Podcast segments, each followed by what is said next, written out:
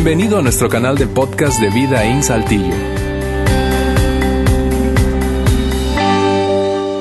Bien, nuevamente gracias por acompañarnos en este domingo, eh, primero de marzo, aquí en Vidaín Saltillo.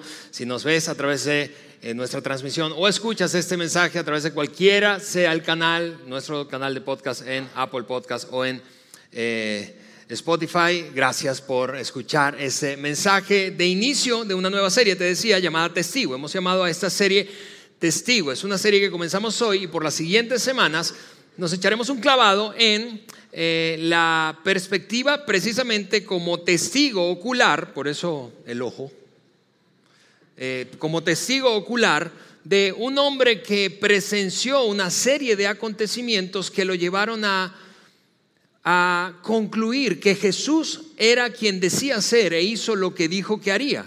Y hablo de nada más y de nada menos que del apóstol Juan o de San Juan. Juan, el autor de uno de los tratados biográficos o evangelios, así conocidos, esos cuatro primeros libros del Nuevo Testamento.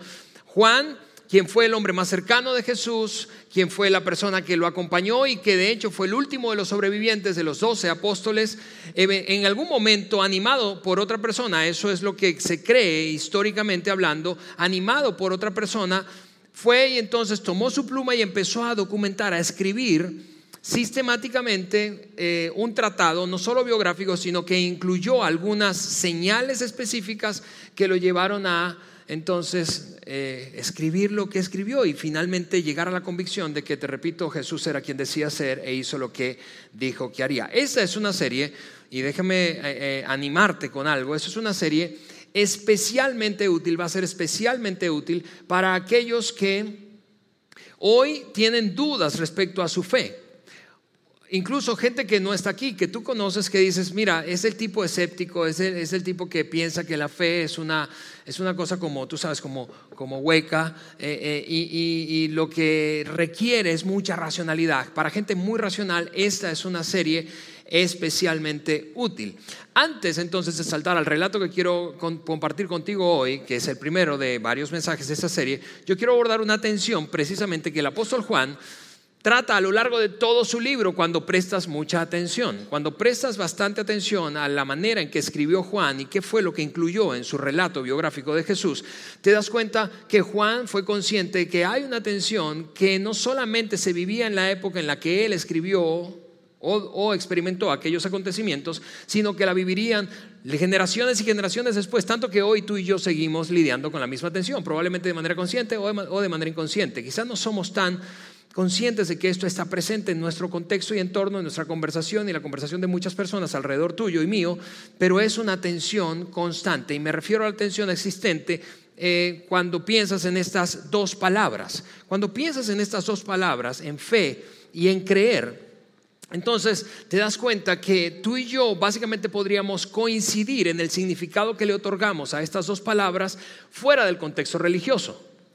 Es decir, en tu casa, en tu trabajo, en tu desarrollo profesional, en una relación, tú y yo coincidiríamos, palabras más, palabras menos, con el significado de estas palabras. Diríamos, estas palabras, creer y tener fe, en ti, en tu carrera, en otra persona, en una relación, en un acontecimiento, creer que algo ocurrió, se basa fundamentalmente en un asunto, las evidencias, ¿no es cierto?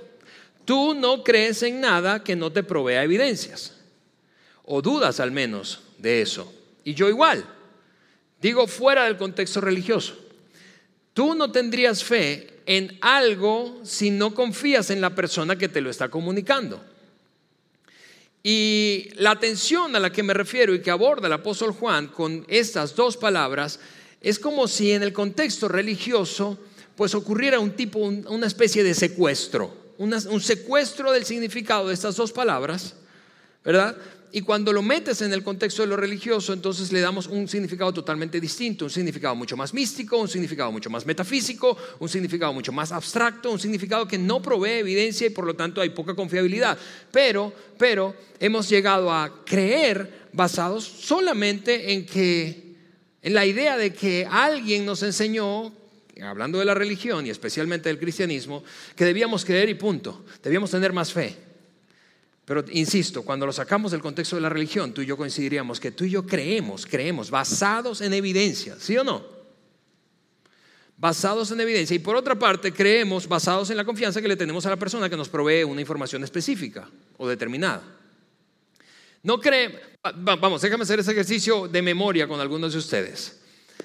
Yo quiero trasladarte a cuando estabas en segundo o tercero de primaria y estabas aprendiendo la tabla de multiplicar. Y entonces la maestra o el maestro, mayormente eran maestras en esa época, ¿verdad?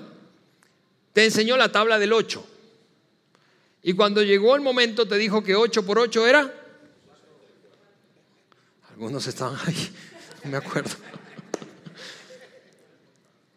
Pero tú, después de escuchar esa lección de matemática básica, tabla de multiplicar del 8, no llegaste a tu casa a alinear 64 objetos en 8 filas iguales de 8 unidades cada uno para comprobar si lo que te dijo la maestra era cierto. ¿Verdad que no? Hoy algunos, alguna maestra eh, hace rato me dijo, bueno, hoy, hoy las maestras están llenas porque es una educación mucho más constructivista de elementos y, cositas para precisamente mostrar evidencia de que lo que hacemos, en, este caso, por ejemplo en matemática, es cierto. Pero el punto es, tú no hiciste eso, tú no llegaste a tu casa a comprobar. ¿Por qué? ¿Por quién te lo dijo? Porque quien te lo dijo era una persona confiable. ¿Sí o no? Y lo mismo ocurre, lo mismo ocurre en cada aspecto de la vida, tú confías porque, tú crees, perdón, porque confías en la persona que ves o, te, o escuchas y quien te provee una información en particular. Tú tienes fe porque hay evidencias en cualquier área de la vida. Claro que en ocasiones aparece alguna que otra información contradictoria. Por ejemplo, yo crecí creyendo, como crecí con mi abuela materna, eh, yo tomo café desde básicamente tengo uso de razón, desde los cinco años, no sé, cuatro años chopeado así con leche. Eh, pero, pero más allá de eso, en la medida que fui creciendo, yo aprendí que el café, especialmente el café negro, sin azúcar, ya a algunos se, se les ponchó el globo. Eh, eh, el café negro sin azúcar es un antioxidante que prolonga la vida. De hecho, llegué a escuchar esta información que seis tazas de café diariamente negro sin azúcar podían tener la capacidad de prolongar tu vida seis años. Y yo dije, uff, de verdad eso es inspirador. Así que como soy un gran bebedor de café, entonces estaba feliz. Pero al pasar del tiempo escuché otra información contradictoria. Empecé a leer algunos estudios, a escuchar algunas voces que me decían que el café no era tan saludable como yo pensaba. Y entonces caí en lo que todos nosotros caemos en algunos momentos de la vida cuando se trata de creer en una información. Estamos hablando de creer en una información o no creer, tener fe en una información o no tener fe. Yo caí en algo que se llama sesgo cognitivo, ¿verdad? Yo dije, cuando empecé a escuchar esa información que no me gustaba acerca del café, yo dije, no, no quiero creer eso y yo me quedo con esto. Así que sigo tomando café. Eso se llama sesgo cognitivo. Cuando hay información contradictoria a la que ya posees, de repente puede hacerte dudar, pero tú seleccionas mentalmente y discriminas aquello con lo que te quieres quedar y con lo que no te quieres quedar. Pero el punto es, regreso, a que el punto es que todos nosotros entendemos que para creer necesitamos evidencias. ¿O no? Necesitamos evidencias para tener fe en cualquier área de la vida. Pero, insisto, cuando sacamos esto del contexto de cualquier otra área de la vida y lo metemos en el contexto de la religión, entonces aquí cobra un significado diferente. Llegamos a pensar, no, creer no es lo que nosotros pensamos. Creer, eh, eh, y de hecho, de hecho, de hecho, es, es tan extraordinaria la diferencia en el significado que hay allá en el cesto de la religión y particularmente el cristianismo versus lo que significa en el resto de las áreas de la vida, que afuera lo que priva cuando se trata de esas dos palabras es la razón. Pero aquí no priva la razón. De hecho, la fe y las creencias religiosas a menudo están tan divorciadas de la razón que son confundidas con la esperanza. Y, no hay nada de malo en la esperanza, ¿está bien? Pero déjame darte un ejemplo de esperanza. Esperanza es cuando tú luego de que una persona te ha embarcado dos o tres veces, estás esperando a que llegue. Entonces alguien, amigo tuyo, familiar, te pregunta, ¿y esta vez vendrá? No, yo creo, yo espero que sí. Pero la, la vez anterior vino, no. Y la anterior a esa vino cuando te dijo que iba a venir, no. Y entonces, bueno, estoy cruzando los dedos porque yo, yo espero que venga. eso es esperanza. ¿Está bien tener esperanza en algunas áreas de la vida? Sí. Pero esperanza no es fe y esperanza no es creer.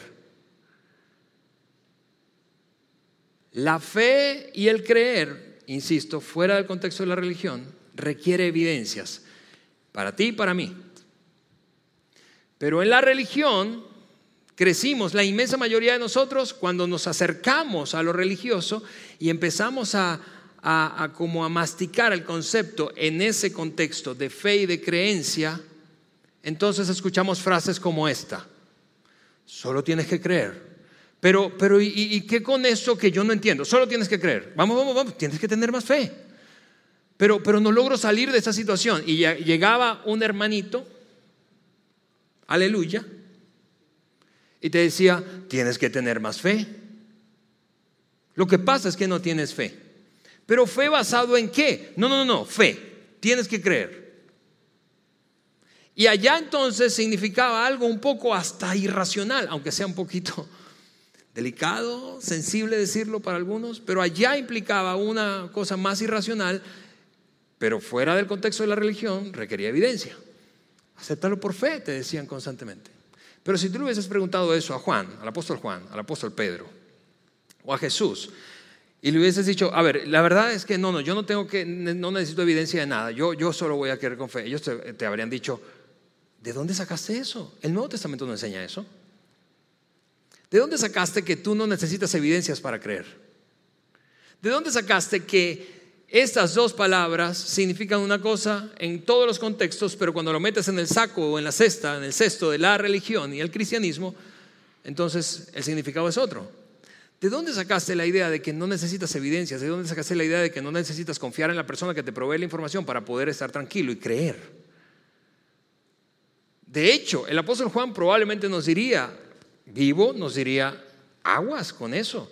Si alguien te está diciendo, solo tienes que tener fe, es por fe la cosa. Quizá el apóstol Juan nos diría, necesitas usar más tu cerebro. Hay un teólogo que recientemente leí, eh, él, es un hombre llamado J. Warner Wallace, que escribió lo siguiente, voy a ponértelo aquí en la pantalla. Los primeros cristianos entendieron la conexión entre la razón, la evidencia y la fe. Insisto, los primeros cristianos entendieron la conexión entre la razón, la evidencia y la fe.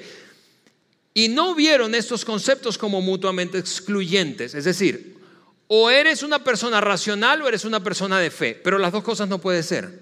Y así la iglesia se ha comportado o ha intentado que la gente abrace la fe, no racionalmente. No, no, no, no, no, estás, estás muy racional. Entonces, si eres muy racional, no puedes tener fe. Y si tienes fe, entonces imagina eso. ¿Quién quiere ser irracional? O, ¿quién quiere ser catalogado como una persona intelectualmente inferior a otro? Académicamente inferior a otro. En otras palabras, la fe es para los que no, no entienden de razones. La fe es para una clase intelectual inferior. Eh, eh, eh, yo no sé si eso te incomoda tanto como a mí, pero a mí me incomoda. No sé si es por mi ego. Pero a mí me fastidiaría que me dijeran, lo que pasa es que tu intelecto está en un nivel inferior al mío y por eso tú eres un hombre de fe. No, yo no me siento cómodo con eso. De hecho, no es que solo no me sienta cómodo, es que no tiene que ser así. No tendríamos por qué excluir el significado o la convivencia de esos conceptos, de la racionalidad y la fe. Pero la experiencia que vivió la mayoría de nosotros, y desmiénteme si eso no describe tu experiencia, pero la experiencia que vivió la mayoría de nosotros fue esta. En la niñez, tu abuela, tu mamá, un catequista, un maestro de la escuela dominical, un pastor, un sacerdote, llegó y te dijo, tienes que creer. Y como niño, como niña, pues está bien, lo abrazaste. Pero luego en la adolescencia o juventud adulta, leíste un libro, viste un programa de Nat Geo, un documental, o leíste un blog de un ateo o un agnóstico, y entonces eso te, te sacudió los cimientos de tu fe y abandonaste las creencias porque dijiste, yo no puedo convivir con eso, yo no puedo, yo no, ¿por qué? Porque no encuentro evidencias y hay más evidencias. Entonces, la, la cosa es esta, es que Juan nos diría, el apóstol Juan nos diría, amigos, por la fe es algo totalmente diferente a debido a las evidencias. Por la fe es diferente a, evidencia, a, debido a evidencias. Juan, quien fue el último sobreviviente y, y escribió, documentó lo que él observó como un testigo ocular, nos diría, yo no creí por la fe, yo creí por evidencias. Nadie puede mirarme a los ojos a mí y decirme que lo que vi no es cierto. Es como cuando tú eres testigo ocular de un accidente de tránsito. Alguien se acerca y dice, eso no fue lo que pasó. Y tú dices, perdón, yo estaba aquí. Nadie me echó el cuento, yo lo vi. Con estos ojitos que se los han de comer los gusanos. Cuando me muera, yo lo vi, ¿verdad? Eh, Juan diría, no, no, no, no, no es por la fe que yo he llegado a la convicción de que Jesús es quien dijo ser e hizo lo que dijo que haría. Es por las evidencias. Y entonces alguien, insisto, lo animó en su vejez a documentar esto que afortunadamente hoy tú y yo tenemos en nuestras manos, en una aplicación bíblica o en un documento, ¿verdad? Que está incluido en ese segundo gran segmento de la Biblia llamado el Evangelio según Juan. Allí documentó lo que él observó. Y al final del Evangelio, de ese tratado biográfico, ya en el penúltimo capítulo, como a modo de conclusión, Juan toma un momento para justificar la razón por la cual él escribió lo que escribió. Y entonces es como cuando tú, si, si, te tocó o viviste la experiencia de hacer una tesis, ¿sí? o escribir un artículo en, las primeras de cambio, tú necesitabas justificar, había una justificación del por qué estabas haciendo ese estudio o, o escribiendo eso que estabas escribiendo. Bueno, Juan incluyó esa justificación de su tratado biográfico de Jesús al final de su libro. Y esto es lo que él dijo del por qué, acerca del por qué él tomó tiempo para escribir lo que escribió e incluirlo en eso que tú y yo tenemos hoy que se llama el Evangelio según Juan. Capítulo número 20, versículo 30. Jesús, dijo Juan, hizo muchas otras señales en la, en la presencia de, de sus discípulos. En otras palabras, no solo lo vi yo, yo fui un testigo ocular, pero no solo lo vi yo, lo vieron otros. Y no hizo una sola cosa, ni dos ni tres, hizo muchas. Muchas otras, muchas. Muchos lo vieron. Imagina eso, en una época en la que la información, a diferencia de hoy, que la información corre por todos los medios y, hay una sobreexposición, tú y yo tenemos una sobreexposición a la información. En aquella época la información era, una, era un privilegio, es decir, no había demasiada información corriendo por lo que era muy evidente cuando alguien escribía algo. Cuando alguien escribía algo, algo y lo hacía, especialmente cuando hacía eso que escribió, un hecho público, una carta pública, cuando lo exponía a otros, entonces había evidentemente gente que confirmaba o desmentía lo escrito, especialmente cuando se trataba de acontecimientos basados en la realidad. Alguien se levantaba entonces y decía, eso no es cierto, y escribía desmintiendo. Y así es que tú y yo tenemos los documentos históricos que tenemos y por eso son confiables. Porque mientras mayor cantidad de copias hay de un documento, eso se llama prueba bibliográfica, mayor confiabilidad hay de que eso que está escrito allí representa con exactitud aquello que ocurrió. Mientras menos documentos, mientras menos cantidad de documentos, entonces es menos confiable un documento histórico. Solo por darte un dato curioso. ¿Sabías cuántas copias hay del Nuevo Testamento?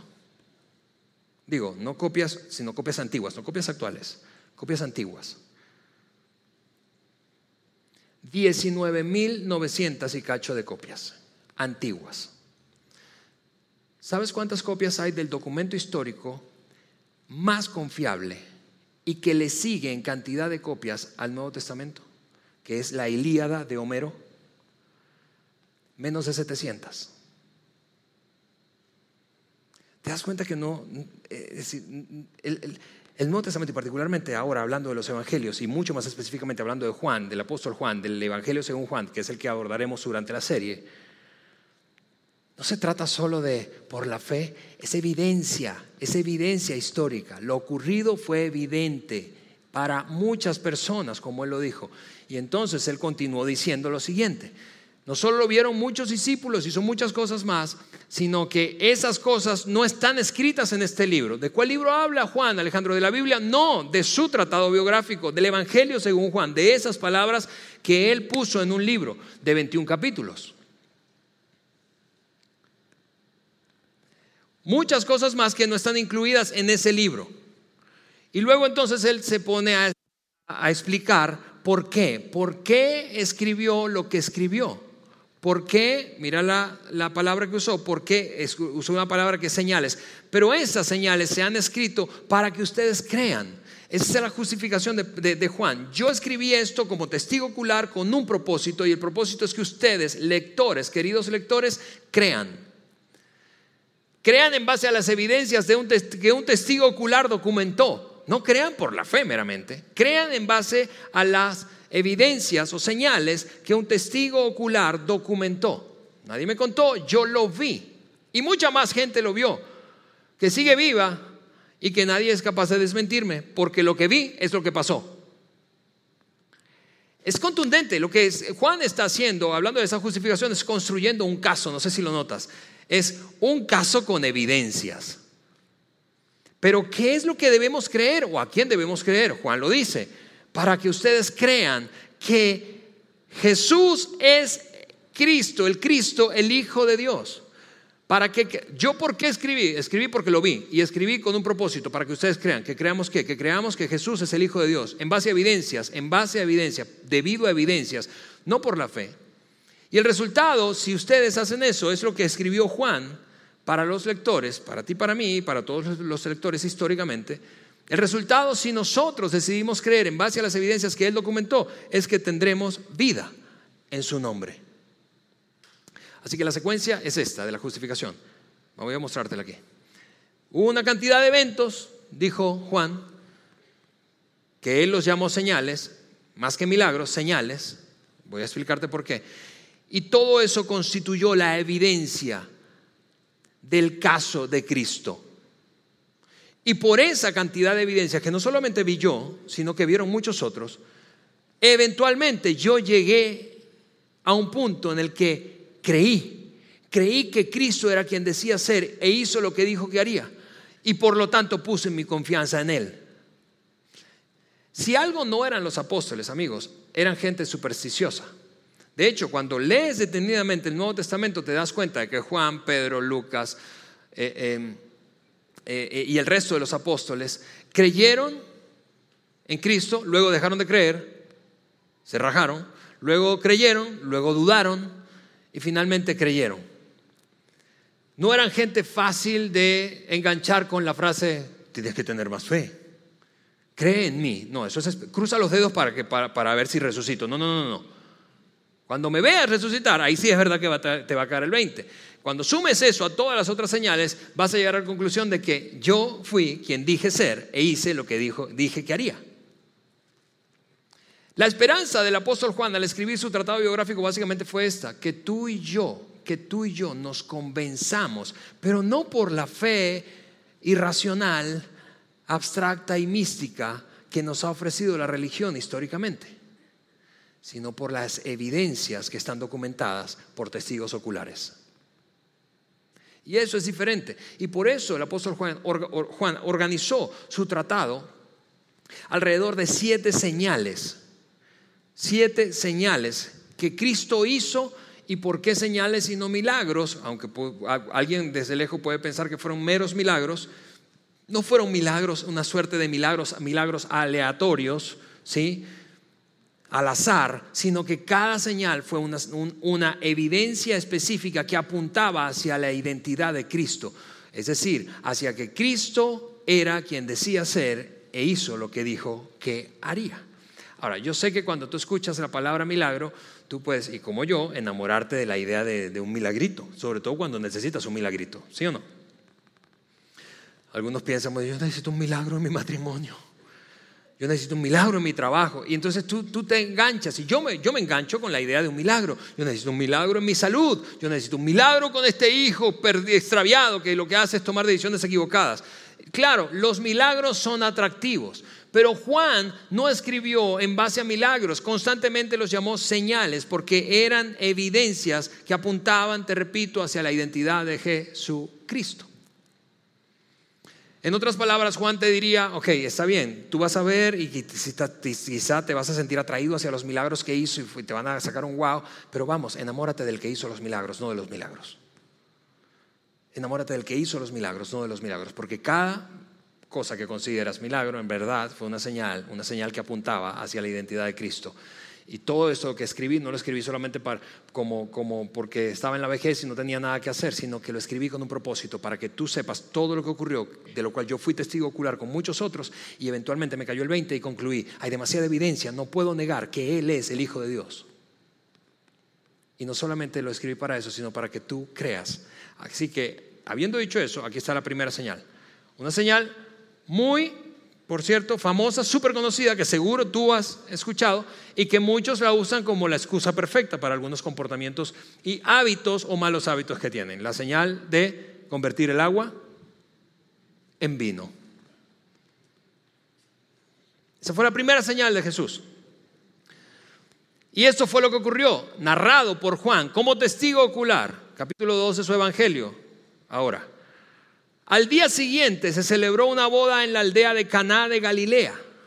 La madre de Jesús estaba presente. Ahora, la cantidad de detalles que posee un relato está conectado con la confiabilidad o no de ese relato. Déjame decirlo de otra manera. Si un historiador no incluye muchos detalles, sino que más bien es muy general o hasta ambiguo, entonces el relato no es comprobable o tan comprobable. El hecho de incluir muchos detalles le da confiabilidad a un documento histórico.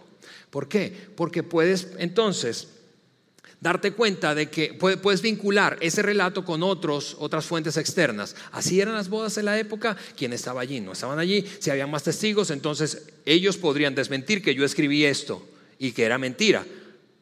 Porque ellos, entonces la madre de Jesús habría dicho, no, yo no fui para esa fiesta. ¿Sí? ¿Tiene sentido? Así que sigue diciendo esto, no solamente la mamá de Jesús estaba presente, sino también los invitados incluían a el mismo Jesús y sus discípulos. Así que ahí estaban los doce y probablemente un grupo un poquito más extendido. Las bodas de aquella época eran una fiesta que duraba varios días. Yo sé que aquí también a veces dura, tú sabes, tornaboda y, y, nos encanta la pachanga, ¿verdad? Yo creo que aquella gente tenía raíces latinas, no sé. Pero la cosa es que a lo largo de esa experiencia de celebración por el casamiento de dos, había algo que no podía faltar. ¿Qué no podía faltar? Vino. O, tú has ido a una fiesta buena que no tenga alcohol. Algunos están, tú sabes, porque están en la iglesia y dicen, sí, claro que sí. Pero secretamente, ¿no es cierto? Que la pachanga se arma cuando la gente se pone alegre. ¿Y qué es lo que hace que la gente se ponga alegre en ocasiones?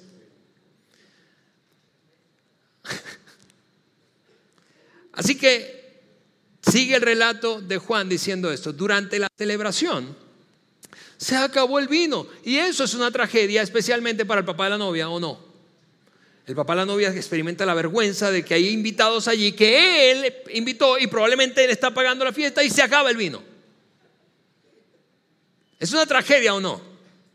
Así como si se acabara la comida, ¿verdad? Y la gente quedara con hambre, o la comida está quemada. Pero en este caso se refirió al vino. Por eso te digo que ese, ese, milagro es un milagro, o esta señal es una señal muy conveniente y como una excusa perfecta para muchos que tienen el hábito de excederse al tomar vino. La cosa es que cuando eso ocurrió, la madre de Jesús se acercó y le dijo, María le dijo, hijos se quedaron sin vino. Los historiadores dicen opinan que María de alguna manera tenía probablemente un vínculo familiar o de una amistad cercana con quien se estaba casando o los padres de, los novios.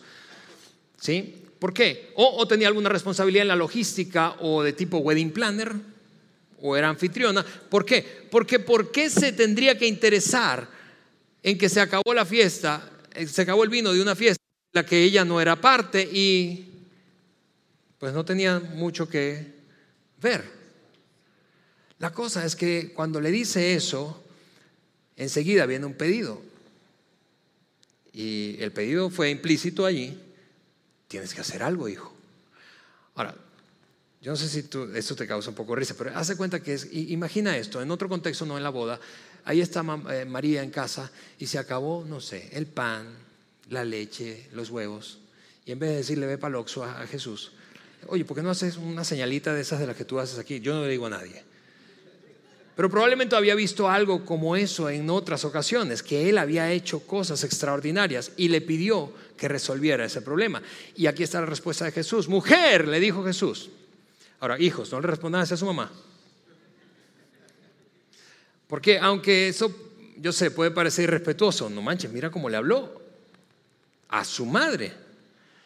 Hay otras traducciones que tienen una, una acepción distinta a esa expresión.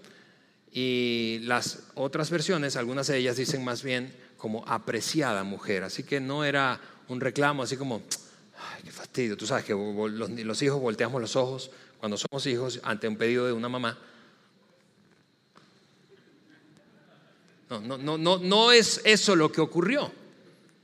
Él le dice, mujer, eso, ¿qué tiene que ver conmigo? En otras palabras, yo no vine a salvar bodas, yo vine a salvar el mundo, mamá. No me, no, no, me, no me involucres. Yo sé que probablemente tienes una relación con esa raza de la que se está casando, la familia, pero no me involucres en ese lío. Pero, hijos que están aquí, ¿no es cierto que ante los pedidos de tu mamá, especialmente hijos adultos, aunque algunos de los pedidos de nuestras madres, nada que ver, tú lo terminas haciendo? ¿Por qué? Por quien te lo pide. Hace unos días mi mamá me dijo, hijo, hay una vecina mía que es maestra de una escuelita que está por aquí. Una escuelita que tiene, eh, son niños de verdad bastante eh, marginados, eh, poco privilegiados económicamente. Y, ella te vio por allí y sabe que eres mi hijo y, quisiera, yo, yo quiero pedirte que tú vayas y hables con esos niños. Con niños, yo no hago eso, mamá. Ponme a hablar, yo le dije enseguida, ponme a hablar con los papás de esos niños. Ponme a hablar con los maestros de esa escuela. Pero al final de cuentas voy a terminar yendo a hablar con los niños. ¿Por qué? Porque me lo está pidiendo mi mamá. Y eso es exactamente lo que pasa con los pedidos de nuestras madres. Algunas esposas pueden confirmar casi con resentimiento el hecho de que sus esposos le, le pelan más a sus mamás que a ellas mismas. ¿O no? La cosa es que él reaccionó como cualquier hijo reaccionaría ante un pedido de su mamá. Ella le dice eso, él medio se incomoda con la petición, pero ella se, se desaparece de la escena y del relato de Juan. Y Jesús termina haciendo algo. Ella sencillamente dice, mira a los que están alrededor y les dice esto. Hagan todo lo que Él les diga. Ella se va, ¿por qué? Porque ya le pidió lo que le iba a pedir y aquí viene la señal, aquí viene la señal y es una cosa que quiero que prestes muchísima atención porque es, es una evidencia poderosa, poderosa, poderosa. No solo es una excusa para quienes tienen malos hábitos de bebida, es una evidencia poderosa. Es la primera señal de las siete que relató o incluyó Juan en su tratado. Cerca de allí, dice el relato, Juan escribiendo esto, había seis tinajas de piedra para agua que se usaban para el lavado ceremonial de los judíos. Cada tinaja tenía una capacidad aproximada de 75 a 113 litros de agua. Ahora, déjame darte un poquito de contexto porque eso es importante. Esas tinajas que estaban conectadas con una tradición religiosa judía, se usaban para el lavado ceremonial. Se lavaban las manos los judíos por un montón de razones y en circunstancias diferentes. Algunas veces solo hasta las muñecas, otras hasta los codos, pero todo tenía una implicación religiosa. Una implicación religiosa que provenía de dónde? Eran símbolos, símbolos que los judíos habían abrazado y provenían de dónde? De todo el antiguo pacto o el antiguo testamento, la Torá, ¿verdad? Que los judíos habían recibido de quién? De aquel famoso patriarca llamado Moisés. Todo, todo el conjunto de ritos, religio, eh, eh, ritos religiosos, costumbres y tradiciones judías provenía de toda la ley que Moisés había escrito en aquel famoso encuentro con Dios en el monte Sinaí las tablas y un conjunto de mandamientos secundarios derivados de esos diez primeros que tú y yo seguimos conociendo hasta hoy. La cosa es que Jesús utilizó esta ocasión para mostrar su identidad y el hecho de que el hecho que anticipaba que Dios estaba a punto de hacer algo completamente nuevo con la humanidad. Esas tinajas representaban el antiguo pacto de Dios con Israel y estaba a punto de nacer un nuevo pacto, un pacto mejor un pacto mejor, un pacto que ya dejaba de ser sacrificial. En el anterior pacto que Israel creció, y, tristemente muchas iglesias hoy siguen aferrados a comportamientos ligados al antiguo pacto. En el anterior pacto, el mérito humano era el que hacía posible la reconexión con Dios a través de sacrificios de animales y limpieza ceremonial. Las tinajas representaban el antiguo pacto. Jesús apareció y en la primera señal que hizo, que apuntaba hacia su identidad, mostró que Dios estaba a punto de hacer algo completamente nuevo a través de su muerte y resurrección. Un nuevo pacto que no solamente beneficiaría a los judíos y que como el antiguo pacto era temporal, este era atemporal y universal. No solamente beneficiaría a los judíos, sino a toda la raza humana. Eso es a ti y a mí. Jesús les dijo a esta gente lo siguiente. Llenen de agua esas tinajas y las llenaron hasta arriba. Hablando de eso que acabo de comentarte, hay un, comentarista bíblico llamado FF Bruce que escribe lo siguiente. Hablando de ese acontecimiento de las tinajas, el agua y el vino, el agua provista para la purificación según la ley y la tradición judía representa todo el orden antiguo de la ceremonia judía que Cristo reemplazaría con algo mejor, con el derramamiento de su sangre en la cruz. Algo nuevo estaba pasando, algo nuevo estaba pasando. Así que regresa al relato conmigo. Entonces les dijo esto, ahora saquen un poco y llévenselo al maestro de ceremonias o al wedding planner. Y los sirvientes siguieron las instrucciones de él. Fueron y se lo llevaron. Entonces, vamos a seguir leyendo aquí. Cuando el maestro de ceremonias probó el agua, ahora convertida en vino, ahora era vino, sin saber de dónde provenía, aunque por supuesto los sirvientes sí lo sabían porque vieron qué fue lo que hizo Jesús, mandó a llamar al novio y le dijo esto. Un anfitrión siempre sirve el mejor vino primero. Y una vez que todos han bebido bastante, obvio, ¿verdad? Cuando están borrachos y ya, si hay un catador por ahí, ya, ya, no, ya no cata también. Cuando todo el mundo ha bebido mucho, él comienza a ofrecer el vino más barato pero tú has guardado el mejor vino hasta ahora. Y Dios también estaba haciendo eso. Con el antiguo pacto Dios estaba, o que había establecido con el pueblo judío, que era temporal, que era específico para una nación, estaba a punto de disolverlo ¿Por qué? ¿Porque había algo de malo en el antiguo pacto? No, pero Él estaba a punto de hacer algo nuevo y, algo mejor, porque nos salvaría a toda la humanidad y proveería, el camino de conexión y restauración de la relación de cualquier ser humano, entonces y ahora, a través de Cristo. Por eso es que, recuerdas, en la Santa Cena o en la Eucaristía usamos una copa con vino para simbolizar el nuevo pacto. Jesús dijo, este es mi sangre, ese vino es mi sangre, que representa el nuevo pacto que he hecho con la humanidad. Era una metáfora perfecta, no sé si lo ves como yo. Fue mucho más que un milagro, fue una señal, fue una señal que apuntaba a su identidad. Y nadie lo entendió entonces. Nadie lo entendió entonces hasta, hasta un par de años después, cuando ataron cabos y les cayó el 20. Nadie lo entendió entonces hasta que Juan tomó la pluma y escribió lo que aconteció allá y fue él testigo ocular.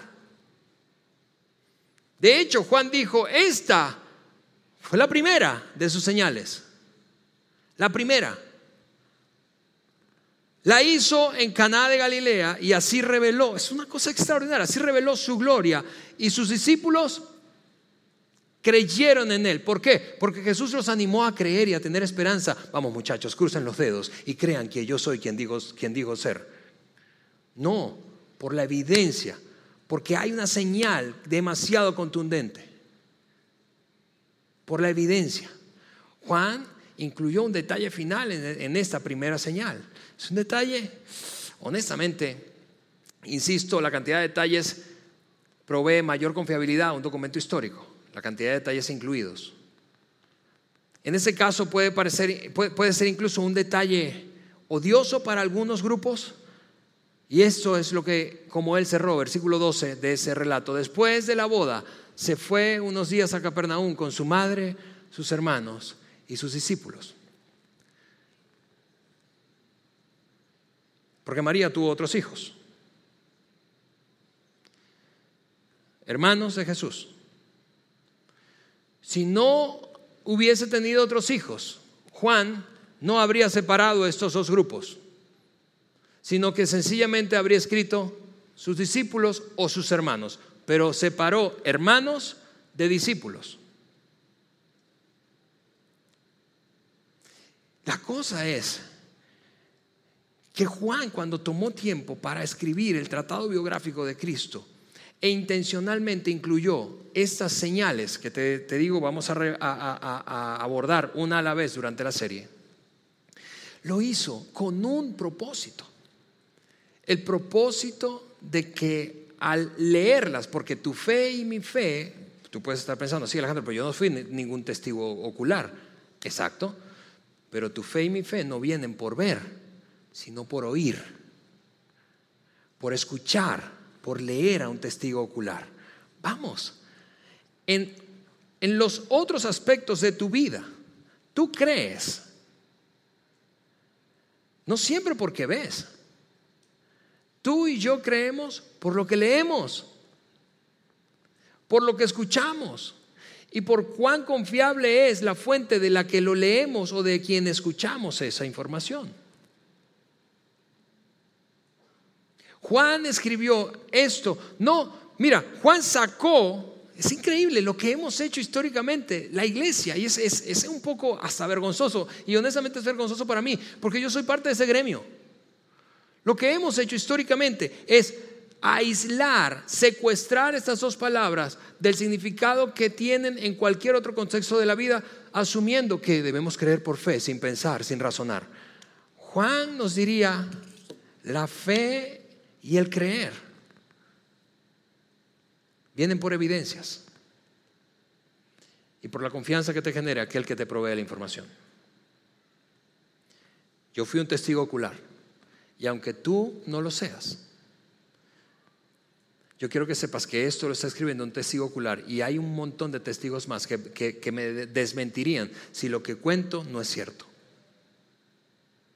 Así que tu fe y mi fe, tu creer y mi creer puede estar seguro en evidencias, basado en evidencias. Juan fue un testigo y escribió lo que escribió, no solo para que supieras o para que yo supiera, sino para que mientras nos cae el 20, ese fue el deseo de Juan y es honestamente nuestra oración, mi oración personal con esta serie. Es que a lo largo de la serie llegue algún momento en tu vida, algún momento en el que digas, ok, reconozco que he creído.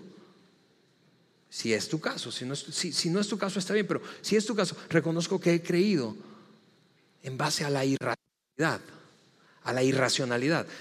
y me doy cuenta ahora que hay demasiada evidencia contundente. Y por eso puedo creer, debido a las evidencias.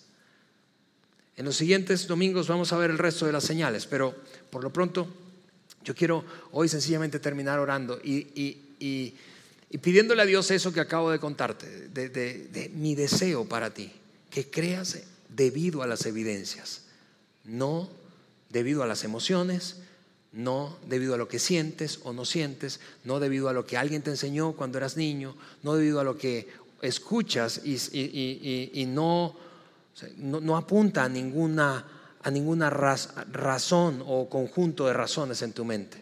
No, que creas porque hay demasiada evidencia. Así que con eso dicho, déjame orar. Señor, que quiero darte gracias esta, esta tarde, Dios mío. Gracias porque, porque tenemos la gran, gran, gran oportunidad y el, y el privilegio de tener un documento histórico en nuestras manos, Señor, que, que muestra la cantidad de evidencias que apuntan hacia tu identidad, Jesús, como no solamente el autor de nuestra fe, sino aquel que es capaz de darnos vida. Yo te pido que cada persona que esté en ese lugar, escuchando viéndonos, y los que estarán a lo largo de la serie, puedan llegar a ese momento en el que digan, muy bien, ahora tengo evidencias para creer. Y que si es ese un proceso largo, el que tenga que vivir cada persona, está bien, Señor, pero que abrace el cristianismo, que abrace tu regalo de salvación por la cantidad de evidencias y no meramente por una fe irracional. En el nombre de Jesús. Amén. Amigos, que tengan una feliz tarde. Gracias por haber escuchado este podcast de Vida en Saltillo. Si deseas escuchar estos mensajes en vivo, te invitamos a que nos acompañes todos los domingos a nuestro auditorio para más información sobre nuestra ubicación y horarios, entra a vidainslt.org o síguenos en nuestras redes sociales como Facebook, Twitter e Instagram. Nos vemos la próxima semana.